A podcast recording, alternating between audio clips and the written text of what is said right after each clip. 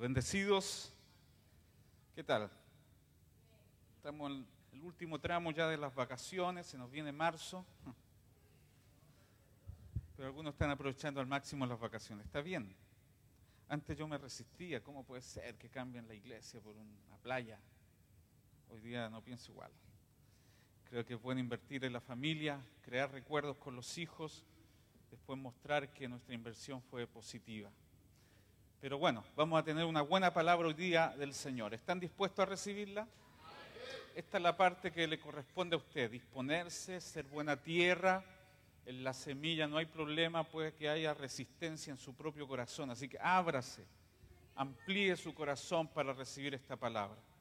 Siguiendo con la serie sobre andar, sobre caminar en Cristo Jesús, vamos a leer Gálatas en el capítulo 5 versos 16 al 25. Y mientras lo busca, yo quiero agradecer eh, que muchas personas trabajan para que este lugar esté habilitado, para que usted reciba esta palabra.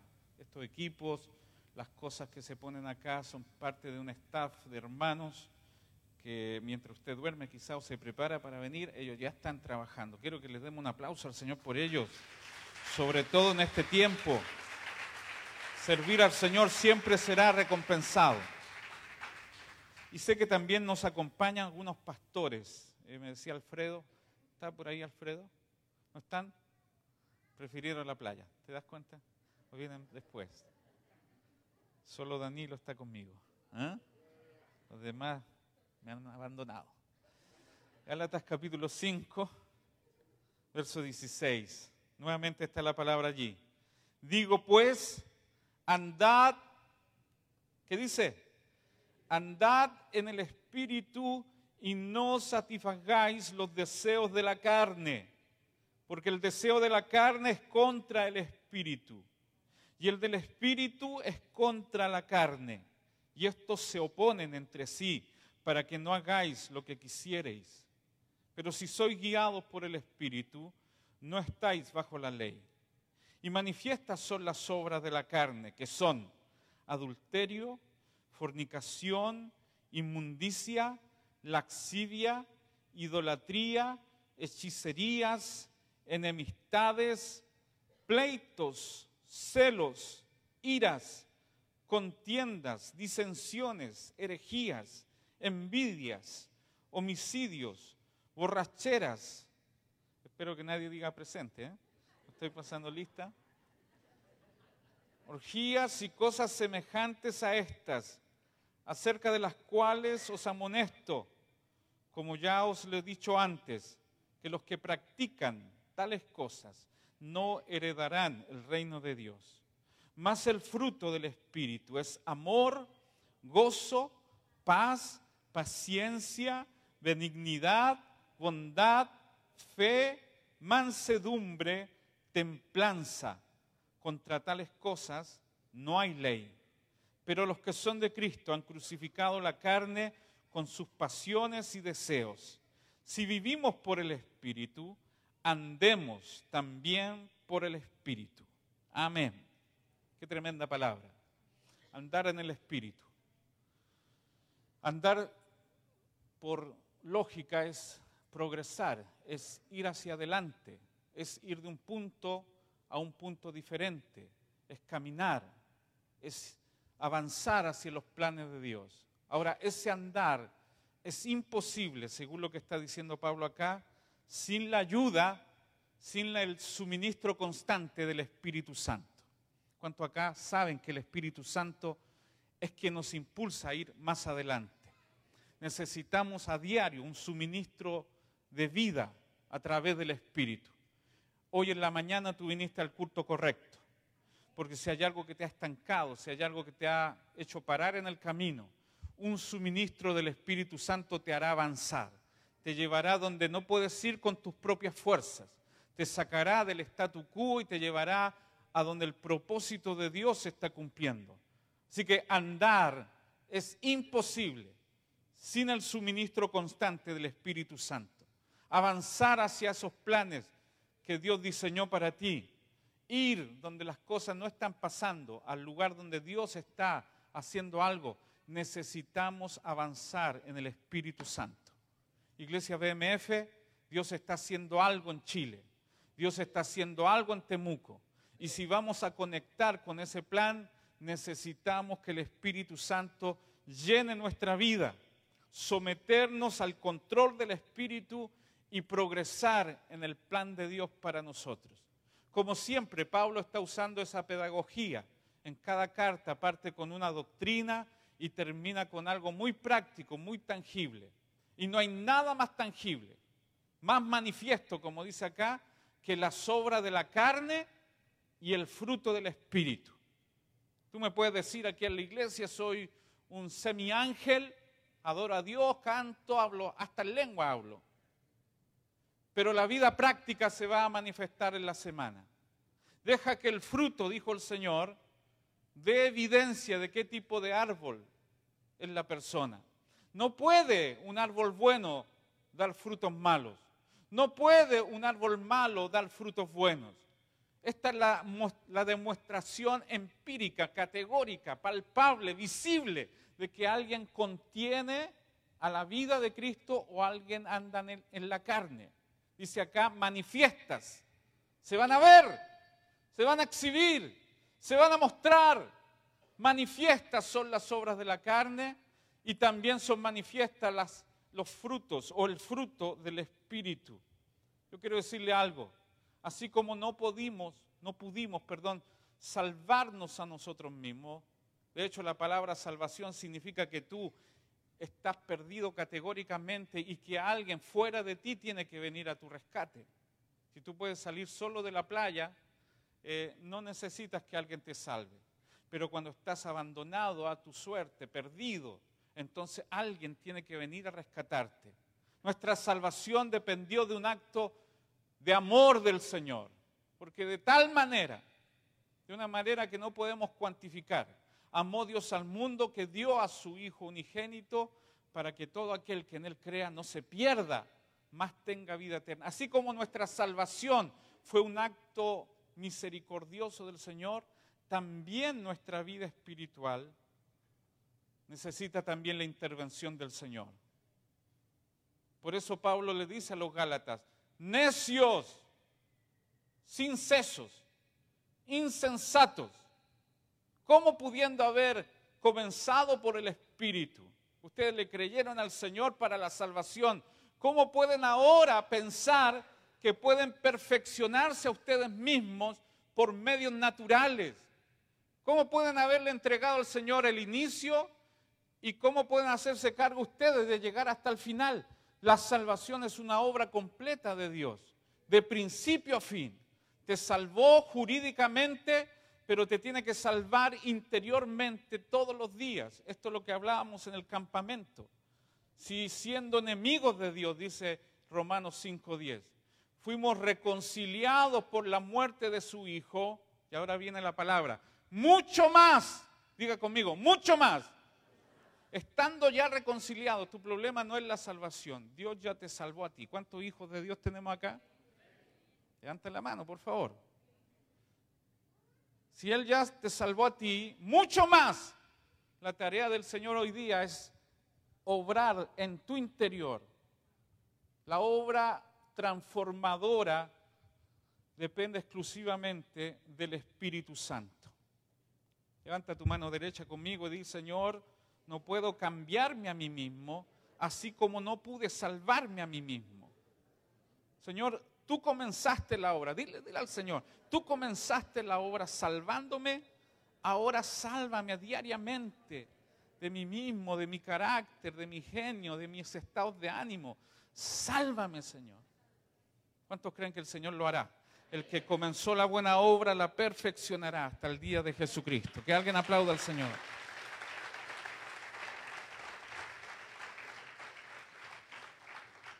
Ahora Pablo nos pone en una guerra interior tremenda. Esto está pasando dentro de nosotros. Dice, digo pues, este es un mandato, andad en el Espíritu y no satisfagáis los deseos de la carne, Pablo le llama carnal, no solamente aquellos mundanos que ignoran a Dios, que hacen lo que quieren, también es un carnal aquel religioso que quiere perfeccionar su vida a través de sus fuerzas.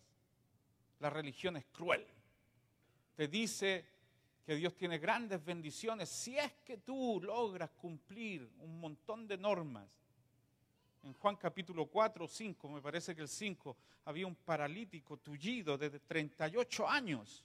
Y dice que venía un ángel, movía las aguas y el primero que se lanzaba al agua sanaba, que es cruel, porque este paralítico tullido no podía mover ni siquiera un dedo. ¿Y sabe lo que hizo el Señor? Llegó a esa gran fiesta religiosa y le dijo al paralítico, ¿quieres ser sano? Y él con su mente religiosa, espero que no haya ninguno acá, le dijo, Señor, no tengo quien me acerque al agua, por último me lance al agua y se me anticipan otros y otros son sanos antes que yo. Porque la religión te muestra que puedes recibir algo siempre que tú te esfuerces, transpires, sudes. Pero aquí está el Señor para decirte, ¿quieres tú cambiar? ¿Cuántos reciben esto? ¿Quieres cambiar? ¿Quieres ser sano? ¿Quieres ser transformado? No te digo cuánto tienes que hacer, simplemente cree. Cree en mi obra interior y transformaré tu maldición en bendición. Los cambios los voy a producir yo por mi obra de gracia dentro de ti. Que alguien reciba esa palabra y lo crea, lo crea.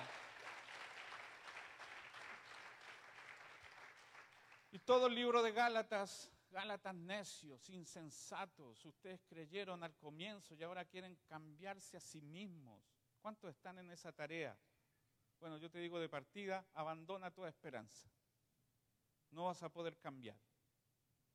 Capaz que cambias en algo y te vas a poner orgulloso en otra área. ¿Ha visto que la gente cuando adelgaza encuentra todo gordo? ¿Mm? uno, es, una desgracia comer con esa gente, hermano. Oye, esto te hace mal, esto, déjame tranquilo. Yo voy a empezar a adelgazar por si acaso.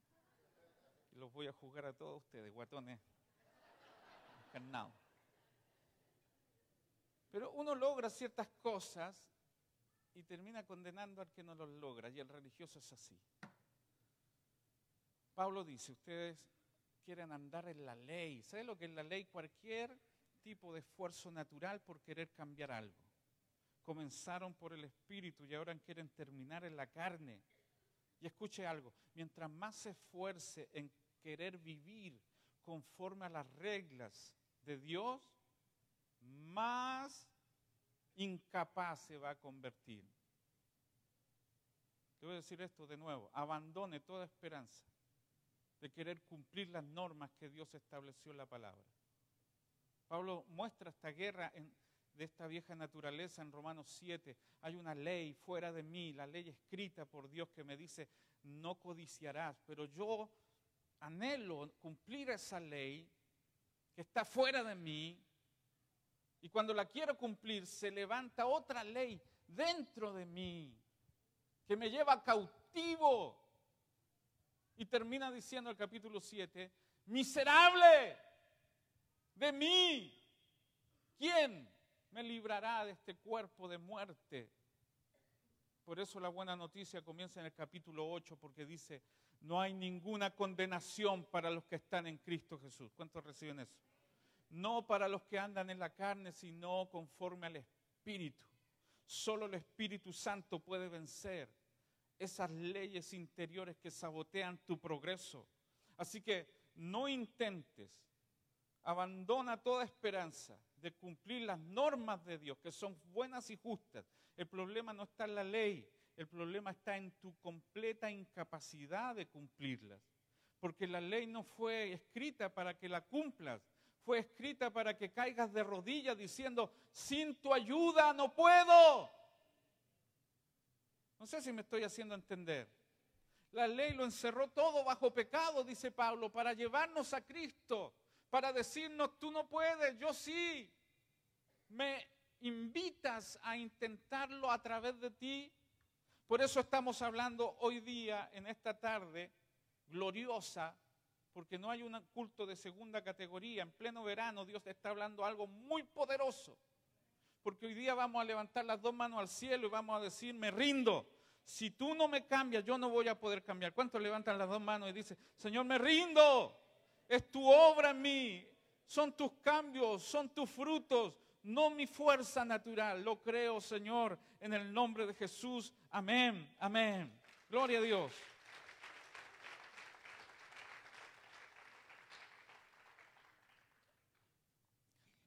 El ser transformado es un proceso que procede del Espíritu Santo, no de nuestro desempeño. Nosotros tenemos que rendirnos, dice Efesios, para que os dé, Efesios 3:16, conforme a la riqueza de su gloria, el ser fortalecidos con poder en el hombre interior por su Espíritu. Es el Espíritu Santo dentro de nosotros. Así que no hay nada más terrible. El orgullo, la ignorancia llevarán a un creyente a querer vivir conforme a las reglas de Dios, una lista externa de cosas que debe realizar y desechar la ayuda del Espíritu Santo.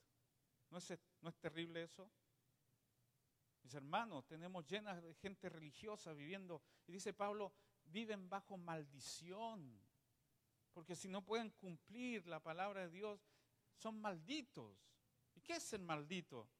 Romanos 9 dice que ser maldito es desechar todo lo que Cristo nos ofrece.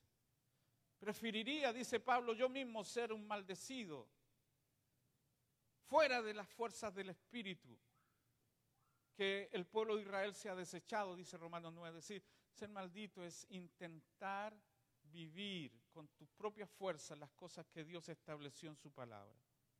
Uno cae en depresión, uno cae en tristezas, en condenación, en culpa. Pero hoy día vino el Espíritu Santo para decirte, pídeme ayuda, clama a mí, yo te responderé.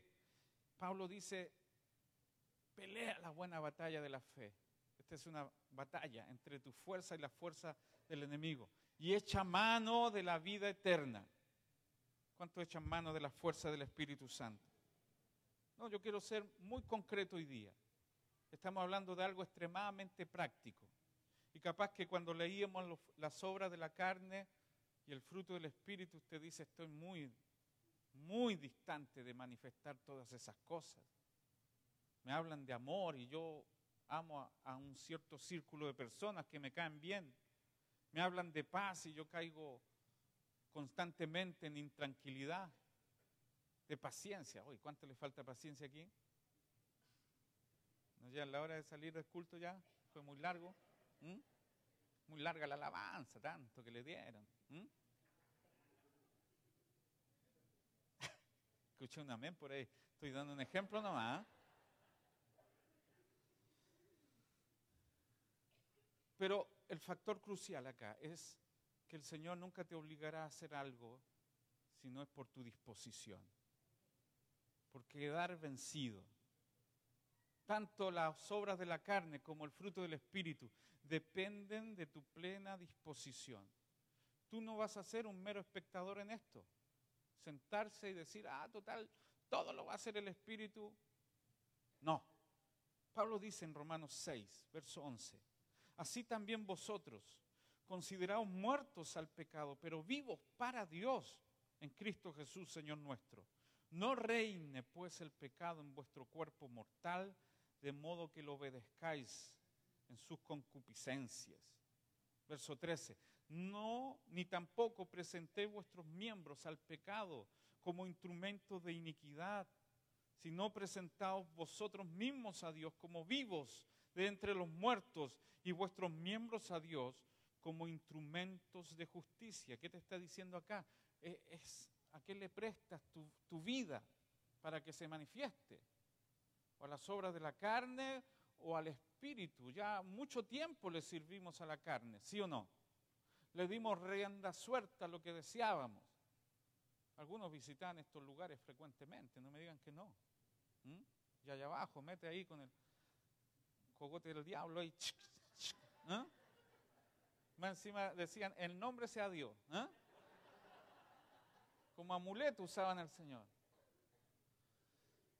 Mucho tiempo ya le servimos a la carne. Ahora dice Pablo, presenten vuestros miembros, vuestros cuerpos como instrumentos de justicia. ¿Qué nos pasa que somos más ávidos en obedecer a la carne? Tú puedes ver un partido, dos, tres partidos.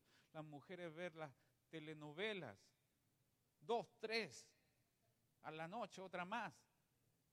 Pero leer la Biblia es como, como morfina, como, como anestesia, así. ¿Mm? Presenten sus cuerpos. Yo no puedo entender cómo se pueden llenar estadios y gente y tener más pasión por lo que no es. No está mal ir al estadio, yo también voy. Pero ¿cómo puede haber una competencia entre los deseos que Dios tiene para ti? ¿Por qué no tenemos la misma pasión? Usen sus cuerpos como instrumentos de justicia. Señor, demasiado tiempo le serví al mal ahora quiero servirte a ti. Quiero tener la misma disposición que tenía para el mal, ahora para servirte, Señor. Yo podía caminar kilómetros, podía ir de un lugar a otro para hacer tonteras. ¿Por qué no usar lo mismo hoy día para predicar el Evangelio? Para llevar la buena noticia, para visitar a alguien que está en necesidad. Quiero presentar mi cuerpo como instrumento de justicia.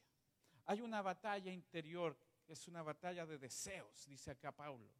Andad en el Espíritu y no satisfagáis los deseos de la carne. Y luego dice, porque los deseos de la carne son contra el Espíritu y los deseos del Espíritu son contra la carne. Cada naturaleza presenta sus propios deseos. Es una batalla de deseos. La palabra deseo acá es epitumia que significa un deseo desbordante, una inclinación exacerbada, ardiente, un deseo tan poderoso que te puede llevar a una de estas dos vías, o a cumplir el deseo del espíritu o a cumplir el deseo de la carne. La palabra deseo se usa acá indiscriminadamente tanto para el espíritu como para la carne. La carne tiene deseos fuertes. Me gusta mi iglesia porque sé que hay gente sincera acá. No tenemos nada que demostrar. Pero la carne tiene deseos fuertes. ¿A cuánto le ha pasado? Tan fuertes que uno casi cede. No pone resistencia a la pornografía o a cualquier cosa, a la ira. El deseo de la carne son inclinaciones poderosas. Y cumplir con ese deseo es andar en la carne. Cuando tú pones tu deseo por sobre el plan de Dios, entonces eres un carnal. ¿Me hago entender?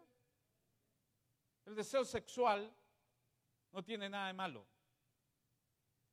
Es más, Dios nos creó con ese deseo, qué bueno. ¿No es maravilloso tener un deseo sexual? Pero poner ese deseo fuera de la norma, fuera del plan, fuera del principio de Dios, es andar en la carne. ¿Me hago entender?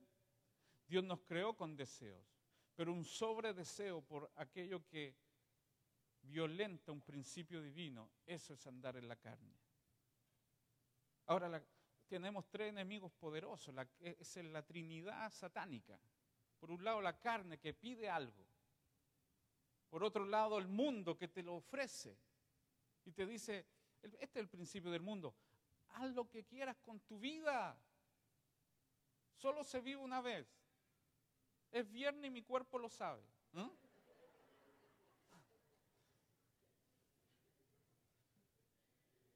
Eh, eh, tenemos la carne atrincherada en nuestro interior. El mundo que te dice, lo merece, tonto. ¿Mm? ¿Quién va a enterarse? Y tenemos a un enemigo que conduce todas estas cosas para nuestro mal. La Biblia lo, lo señala como estas tres cosas en Primera de Juan, capítulo 2, verso 15. No améis al mundo, ni las cosas que están en el mundo. Si alguno ama al mundo, el amor del Padre no está en él. Porque todo lo que hay en el mundo, los deseos de la carne, los deseos de los ojos, la vanagloria de la vida no proviene del Padre, sino del mundo. Y el mundo pasa y sus deseos, pero el que hace la voluntad de Dios permanece para siempre. Amén. Efesios capítulo 2 dice, y Él os dio vida a vosotros cuando estáis muertos en vuestros delitos y pecados, en los cuales anduvisteis en otro tiempo, siguiendo la corriente de este mundo, conforme al príncipe de la potestad del aire, el espíritu que ahora opera en los hijos de desobediencia, entre los cuales también todos vosotros vivimos en otro tiempo en los deseos de nuestra carne haciendo la voluntad de la carne y de los pensamientos, y éramos por naturaleza hijos de ira, lo mismo que los demás. Fíjate cómo operan estas tres cosas. El príncipe de este mundo, la corriente de este siglo, los deseos de la carne. Yo una vez me puse a llorar porque dije, Señor, realmente es una batalla despiadada. Ser fiel, ser un hijo de Dios, todo el mundo va a conspirar contra eso. Dígame si no. Tanto el enemigo, la carne, el mundo, los deseos fuertes de la carne son tan fuertes que es imposible. ¿Hay esperanza para vencer esto? Hay una sola esperanza. ¿Cuál es? Que tú aprietes los dientes y digas, soy hijo de Dios, soy hijo de Dios. No puedo hacer eso. Soy hijo de Dios, no puedo, no puedo. No, esa no es la respuesta. Hay una sola esperanza para esto. Y es dejar que el Espíritu Santo opere dentro de nosotros. Porque lo que es nacido de la carne, carne es. No hay forma de que algo de carne se transforme en algo espiritual. La carne es carne. No hay forma de mutar algo bueno. Pero lo que es nacido del Espíritu, diga amén, yo soy un nacido del Espíritu. Espíritu es. Necesitamos que la fuerza del Espíritu opere en nosotros. Es posible tener victoria. Diga amén a eso. Es posible amar a Dios por sobre todo. Es posible huir de la tentación. Es posible vencer ese vicio, esa inclinación. Sí es posible, pero no en tu fuerza, sino en la fuerza del Espíritu. El Señor dijo, Señor, si quieres, pasa de mí esta copa. Mi deseo es salir de aquí, Padre. Mi deseo es que no me maten, no me crucifiquen, no me azoten. Jesús estaba viendo todo lo que iba a pasar el día que venía. Pero si tu deseo es que yo vaya a la cruz, yo sé que la copa es negociable, pero tu deseo no se puede negociar. Hágase tu voluntad. Yo siento la presencia de Dios en esta, esta mañana acá. Sé que algunos están batallando con algunas cosas. Yo también. Yo tengo mis propias inclinaciones. Aparecen de vez en cuando, son cíclicas. Cuando pienso que he vencido, están allí para burlarse de mí. Pero hay un pasaje maravilloso, en, me parece que no sea, son Malaquías.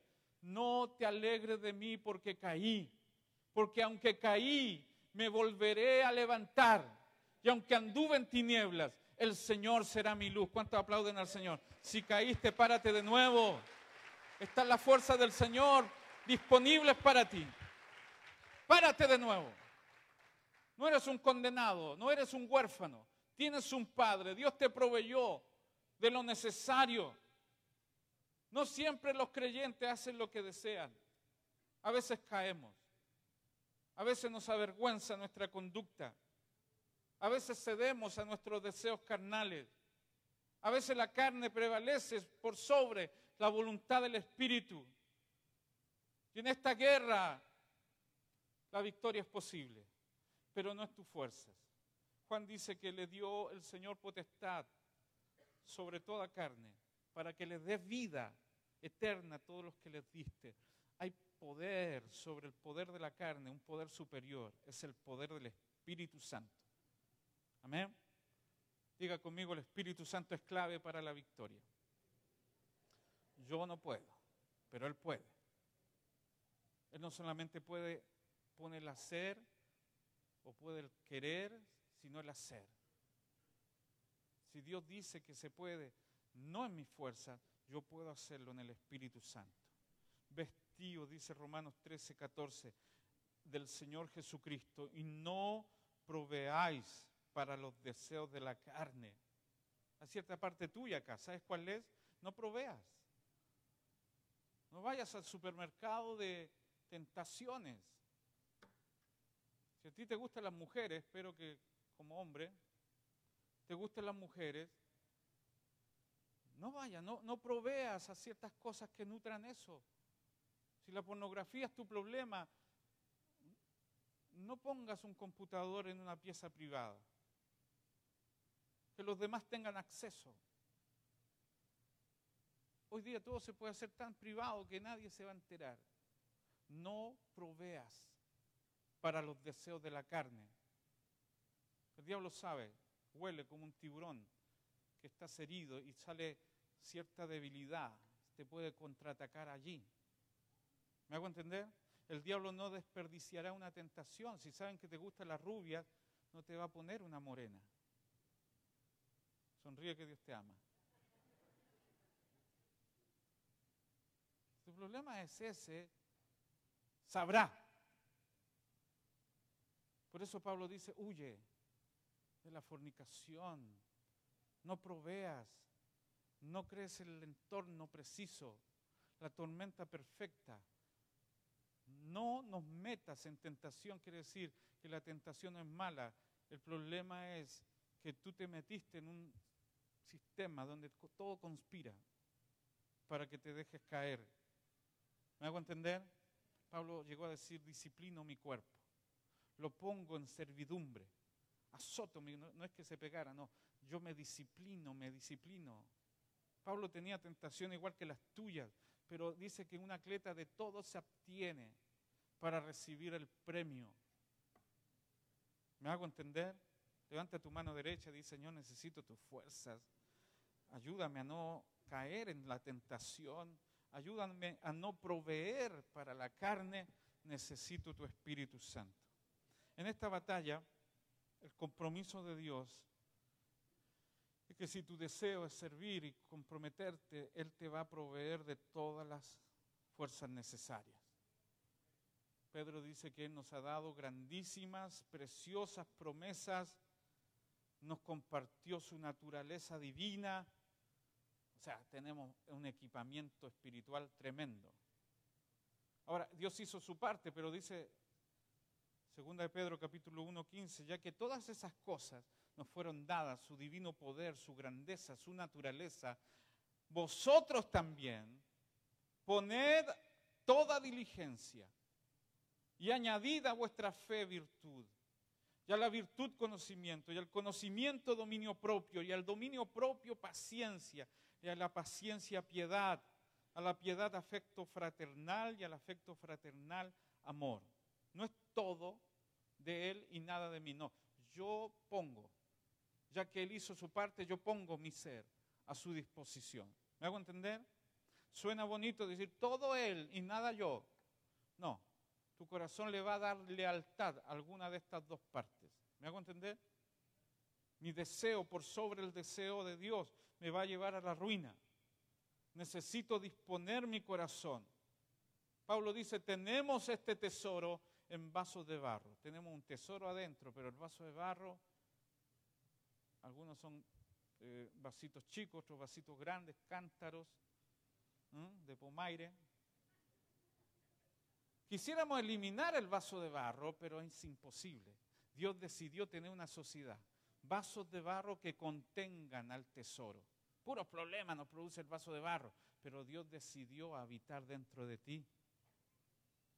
¿Me están entendiendo? Los veo muy callados, están en la playa, están acá. ¿Están acá? oye, viniste al culto correcto, porque hoy día el Señor va a vencer muchas cosas que tú no puedes vencer. Tú necesitas estar, no necesitas pedir al Espíritu Santo que venga. Me cansé de esas canciones. Ven sobre mí, ¿dónde está? Ven, ven. Está cayendo su gloria. ¿De dónde cae la gloria? Si el Señor dijo, la gloria que me diste, yo les he dado. Estás más que equipado, no necesitas pedir que el Espíritu Santo venga. Lo que necesitas es poner a disposición tu vida a la obediencia del Espíritu Santo. Tu problema no es algo que está afuera, tu problema es interior. Tampoco seas ingenuo diciendo, Señor, si las cosas cambian por fuera, yo cambiaría. No. El Señor dijo, ¿de dónde vienen? El adulterio, la fornicación, las mentiras, vienen del corazón del hombre. No le eches la culpa a nada por fuera de ti. El problema es interior. Y la batalla que hay en el interior se va a ganar con la ayuda del Espíritu Santo.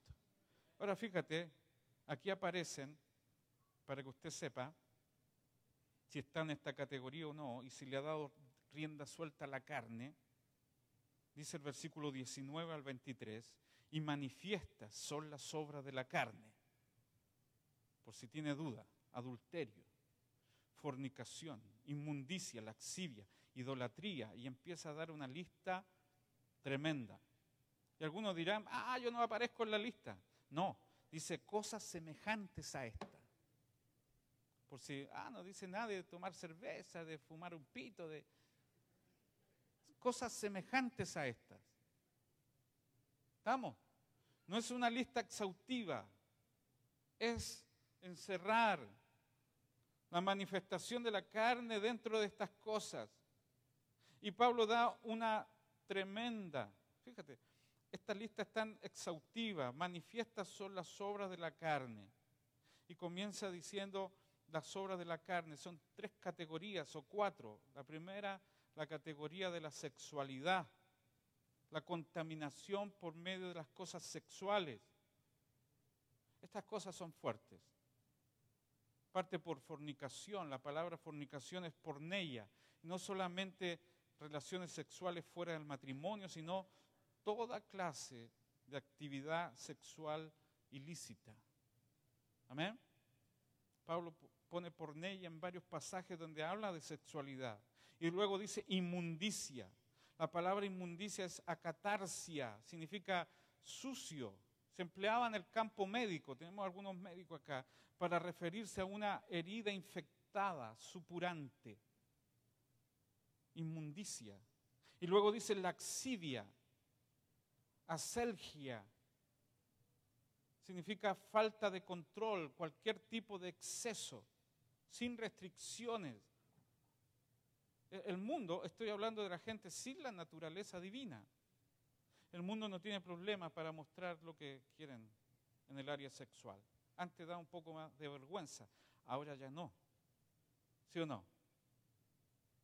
cuando Jacob reunió a sus doce hijos para bendecirlos. Él llamó al primero, llamado Rubén. Nacer primero era extraordinario. Rubén era el primero porque tenía todas las capacidades de gobernar, de reemplazar a su padre, de tener la chequera firmada en blanco para que él hiciera lo que quisiera. Pero llamó a Rubén y le dijo, Rubén, hijo de mi fortaleza, no serás el primero porque fuiste como río, impetuoso. Nunca le diste un pare. Hiciste lo que se te dio la gana, incluso mancillaste, te acostaste en el lecho de tu padre. No serás el primero. Qué fuerte. Es no tener restricción. No tener la capacidad de decir hasta acá. Pero aquellos que practican la laxivia y le dan complacencia sin ninguna restricción a su deseo, no pueden heredar el reino. Luego viene la contaminación por la religión. La religión también es un tipo de, carne, ¿sí o no? No se engañe con la apariencia. Usar corbata, moño y tener la Biblia más grande, ojalá debajo del brazo como desodorante espiritual, no significa nada. Es más, hay más gente carnal dentro de la iglesia todo es apariencia, todo es cosmético, todo es por fuera. Jesús llegó a decir, ustedes son bellos por fuera, pero están llenos de huesos de muertos, religiosos. ¿Saben por qué? Porque la religión es cualquier cosa que suplanta a Dios con esfuerzos humanos. Y Pablo eh, menciona varias cosas acá, la idolatría, y también las hechicerías. La palabra hechicería aquí es farmaqueia. Significa que de ahí viene la palabra farmacia. Se refiere a cualquier medicina que podría utilizarse como drogas para desviar, inducir a la mente a otras cosas. Posiblemente ahí funcionen las drogas, como las que vemos hoy día. Y también la larga lista de las obras de la carne. No están aburridos, ¿no es cierto? Esto no son ustedes, esto, esto es para los que están afuera. La lista más larga la da en cuanto a las relaciones humanas.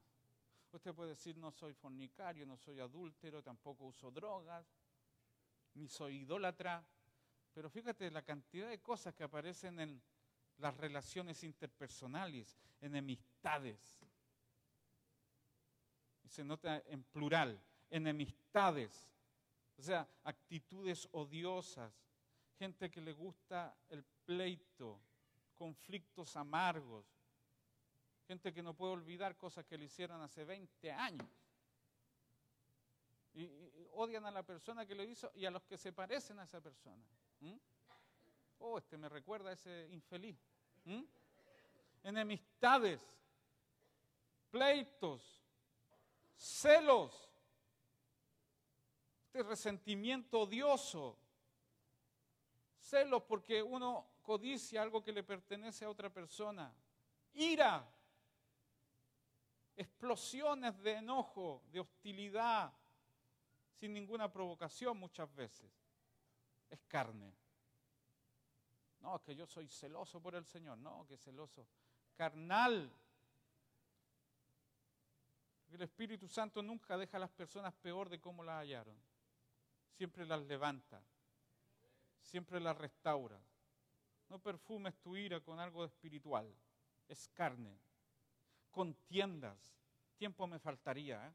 contiendas, disensiones, herejías, envidias, borracheras, orgías y cosas semejantes a esta, acerca de los cuales os amonesto, como ya lo he dicho antes. Mira lo que dice, que los que practican, por favor ponga atención a la palabra practican porque ¿cuántos de ustedes alguna vez no han tenido un pleito?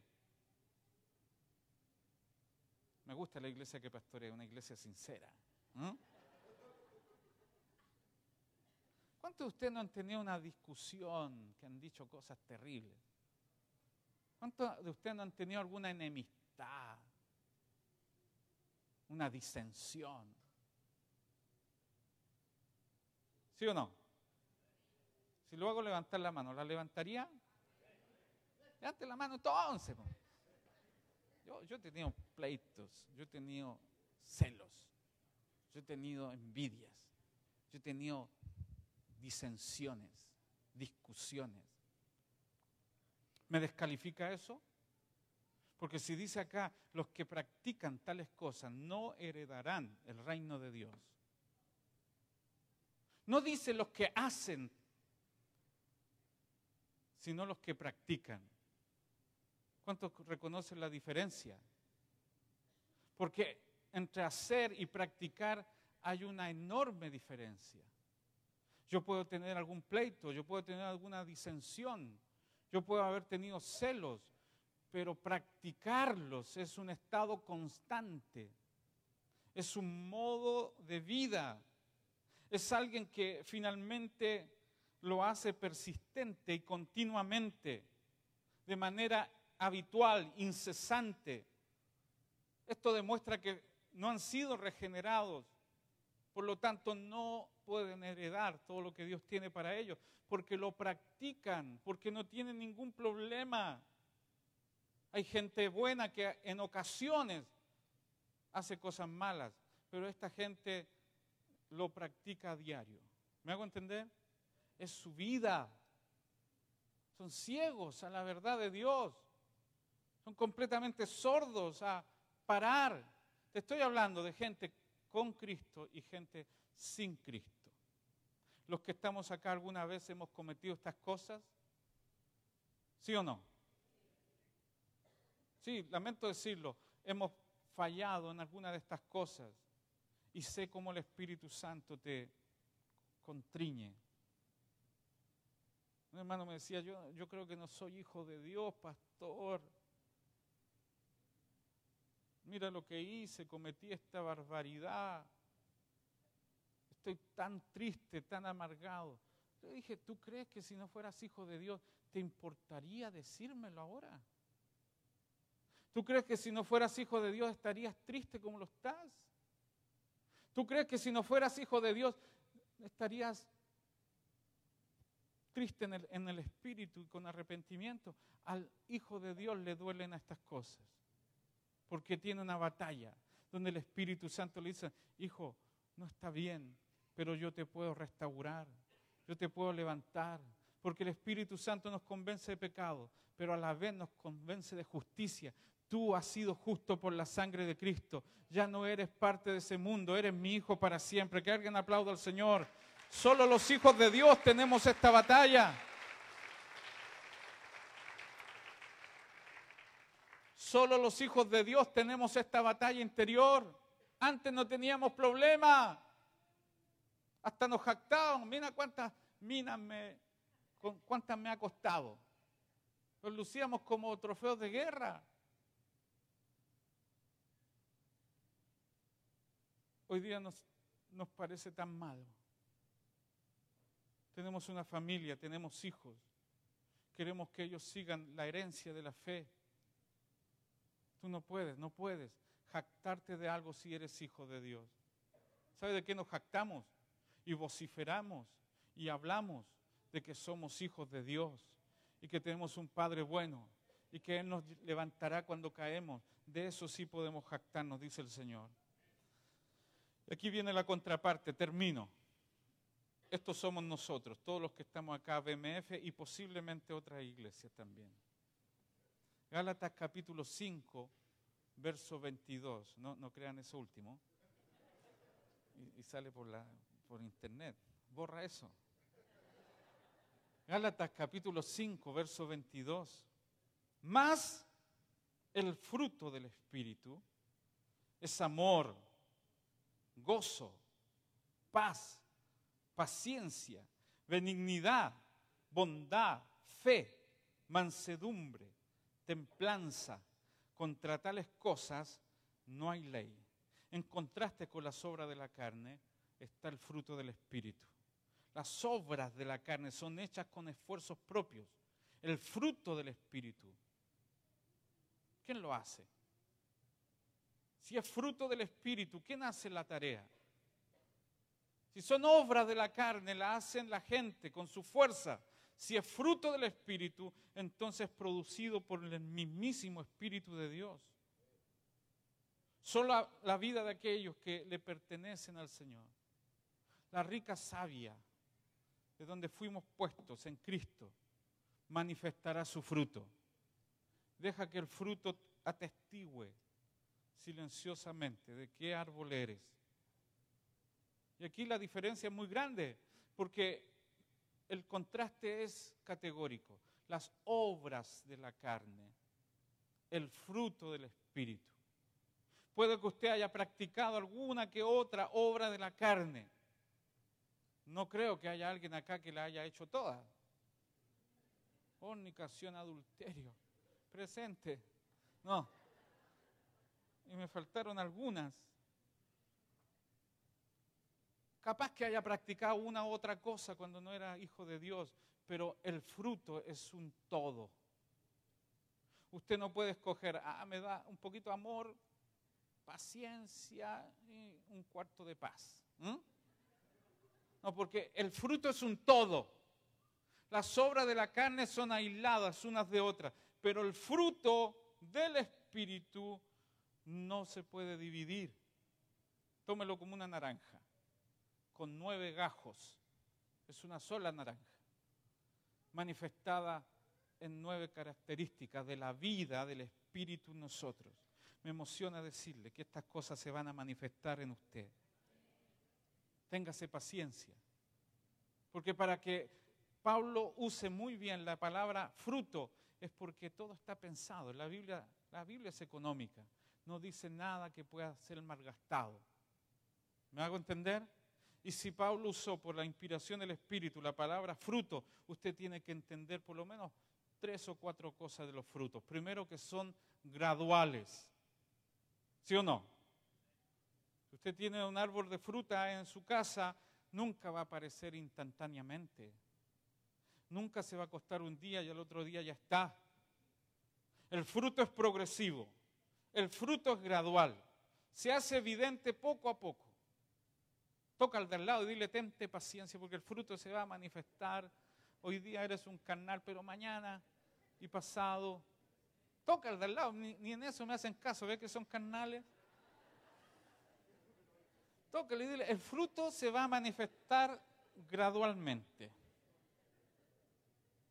Todavía hay ira, todavía hay enojo, pero tranquilo. El Señor sabrá cómo domarte a ti. Imagínate que Juan, Juan era era un, loco. Juan decía, Señor, que descienda fuego y los consuma. Este esta, gente desgraciada que no te quiso recibir, Jesús le tuvo que decir, no saben de qué espíritu son. Y les puso un sobrenombre. A Jesús le gustaba ponerle sobrenombre. ¿Sabe cómo le puso? Los hijos del trueno, arrebatados. Aquí a varios le hubiera puesto sobrenombre al Señor. ¿eh? Carita de cumpleaños, carita de gozo, de el amargado. Boanerges, los hijos del trueno, pero a través de un proceso el fruto se fue manifestando en Juan. Y más tarde él decía, hijitos, amaos los unos a los otros, porque el que no ama no ha conocido a Dios. El mismo Juan, el mismo. Pero a través del proceso el fruto se manifestó. Toca al del lado de nuevo y dile, se va a manifestar gradualmente el fruto. También el fruto es inevitable. Una vez sembrado, silenciosamente hace su tarea.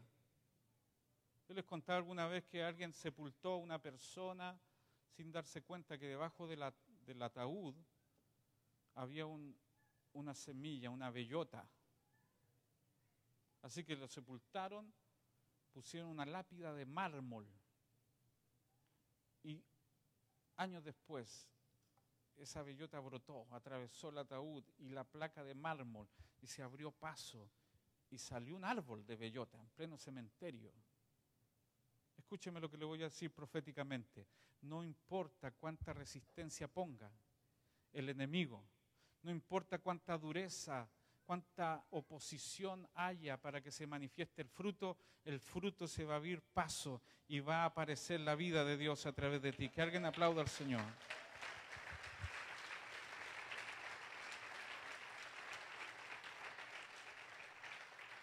Yo creo que tendríamos que dejar para otra ocasión cada uno de estos nueve, no frutos, sino manifestaciones.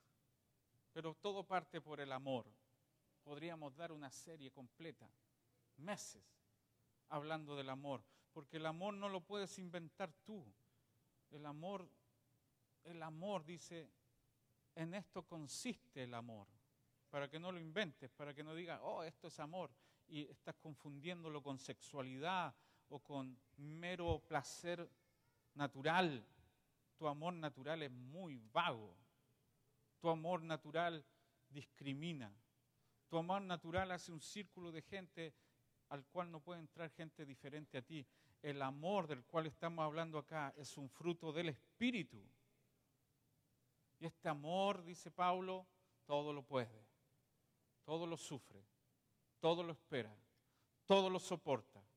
Todas las cosas van a pasar, las lenguas, el conocimiento, el sacrificio, pero el amor de Dios nunca deja de ser. Así que si este 14 de febrero usted le regaló algo a su esposa, la sacó a comer, cosa ya extraordinaria, ¿cómo no te remotió ese día? Él no es un día nomás. Si es un día, ese es el amor humano. Pablo parte todo diciendo el amor, la preeminencia del amor, porque de ahí deriva todo lo demás. El fruto del Espíritu. Ah, echemos una mirada rápida. Amor. ¿Qué viene después? Apréndaselo, ¿eh? Gozo. Quiero ver de acá si tiene el fruto este evidente. Por allá parece que no, es, no hay fruto por allá. ¿Hay gozo o no? La palabra gozo acá significa algo interior, no dependiente de las circunstancias externas. Este gozo no está a despensas de las situaciones que te ocurran, a expensas de las situaciones que te, te ocurran, sino es interior. ¿Cómo puede decir Pablo, tened por sumo gozo cuando os halléis en diversas pruebas? Me gozo en la tribulación. ¿Cómo puede ser? Es que de otro material. Es marciano este Pablo. Pero se puede tener gozo. No entiendo. Pero el fruto del Espíritu me mantiene con gozo. Y el gozo del Señor es nuestra fortaleza. ¿Y después qué viene? Paz. ¿Cuántos necesitan grandes dosis de paz acá? Esta paz llega no cuando las cosas estén tranquilas. Alguien describió la paz como un paseo junto al mar donde todo está calmo. No, paz es estar cobijado cuando afuera hay una tormenta. Paz es tener paz cuando todo el mundo está corriendo. Y esta paz, dice Pablo, sobrepasa todo entendimiento. No lo sé. No debería estar así. Yo he visto a gente llorar en la tumba de un hijo, pero una paz tan sobrenatural. Una comprensión de que Dios no se le escapa detalle. Un entendimiento de que Dios es soberano y que todo lo que nos pasa nos ayuda bien.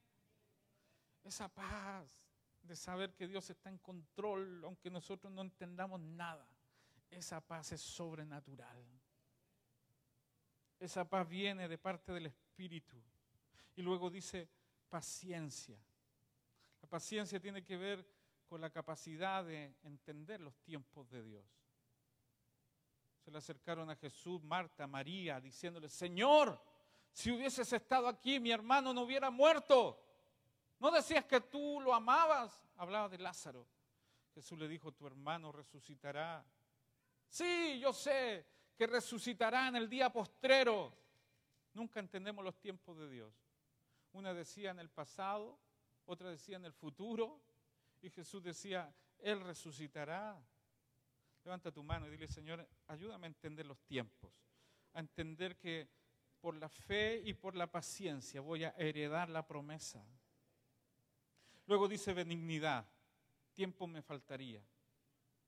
Benignidad tiene que ver con considerar a los demás. ¿Cuánto necesitamos benignidad en la iglesia? ¿Cuánto necesitamos romper nuestro nicho? Parece que existimos solo nosotros. Quisiera tener una iglesia que exhiba la benignidad del Espíritu, que ayude a los demás, que de repente sin que sepas cómo llegues a donde alguien le lleves algo. Pablo dice, perdón Juan, amemos de palabra, pero también en verdad, con hechos. Hay necesidades más cerca de lo que piensas. Usa esa benignidad para llevar ayuda. Y luego dice bondad, mis hermanos, bondad. ¿Quién puede ser más bondadoso que el Señor, que tuvo misericordia de nosotros cuando éramos pecadores? Nota la bondad del Señor. ¿Puede encontrar a alguien más bondadoso que el Señor? ¿Más paciente que el Señor? Todas estas cosas son el carácter de Cristo, que podía recibir a un niño y perdonar a un pecador y decirle a alguien que estaba crucificado que recién lo había maldecido, hoy estarás conmigo en el paraíso. Eso es bondad, es amar hasta el final. luego dice fe, y luego mansedumbre, luego templanza. Y por último Pablo dice contra tales cosas no hay una ley. No necesitas que alguien te diga lo que debes hacer. Si esas cosas son producto del Espíritu, no hay restricción, van a funcionar independiente a que alguien te diga. ¿Cuánto necesitan?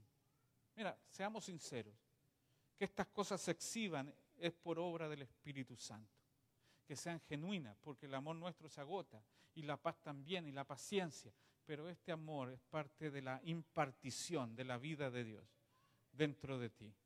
Quiero que te pongas de pie, andar en el Espíritu, progresar, ir de un punto a otro, salir de donde las cosas no pasan. Si vivimos por el Espíritu, andemos también por el Espíritu. Y como nuestra iglesia es una iglesia que entiende que nuestra capacidad es imposible, vamos a decirle, Señor, que tu fruto se manifieste en mí. Tú ya te instalaste en mi espíritu como una semilla. Tú ya fuiste expuesto dentro de mí. Y a veces tantas cosas no se pueden manifestar. Ábrete paso a través de mí y manifiesta este fruto, Señor. No son las obras, no es el fruto. Obra a través de mí tu vida, Señor. Quiero pedirte que los últimos minutos de estar acá en la reunión, tú puedas ser sincero con Dios. Si tienes alguna de las inclinaciones de la carne, los viejos vestigios que quedan de ese viejo hombre, puedas decirle, Espíritu Santo, me rindo a tu dirección. Así como tú comenzaste la obra salvándome, obra en mí para cambiarme, Señor, por dentro. Es tu obra de principio a fin, Señor. ¿Cuántos quieren pasar acá adelante y decir, Señor, me rindo? He querido cambiar, pero no he podido. Es más, me he convertido en alguien más amargado. Porque aquellos que quieran cumplir con su fuerza la palabra estarán bajo maldición. Yo sé que tú no practicas esas cosas. Puedes haber caído en una de esas cosas que te avergüenzan. Te vengo a decir de parte del Espíritu Santo, el consolador, entrégate a mi cuidado. Entrégate a la transformación que voy a realizar interiormente. Entrégate para que los cambios los haga yo. Si te avergüenza haber caído en fornicación, en adulterio, es porque el Espíritu Santo halló en ti una naturaleza ajena a la vida de Cristo. La carne es todo aquello que no es de Cristo. La carne es todo aquello que aún no ha sido redimido en ti. La carne es todo aquello que aún no ha sido cambiado por la obra del Espíritu. Lo que tienes que hacer es rendir. Pablo dice, los que son de Cristo han crucificado la carne con sus pasiones, con sus deseos. Tienes que tratar de cambiar los deseos, tienes que llevar al viejo hombre a la cruz y decirle, Señor, gracias porque tú allí le diste muerte. Yo no soy eso. Es antinatural para mí hacer algo contra tu voluntad. No me deleito, no lo disfruto. Antes me daba lo mismo, hoy día el Espíritu dice claramente, no es tu lugar, no es lo que tú eres.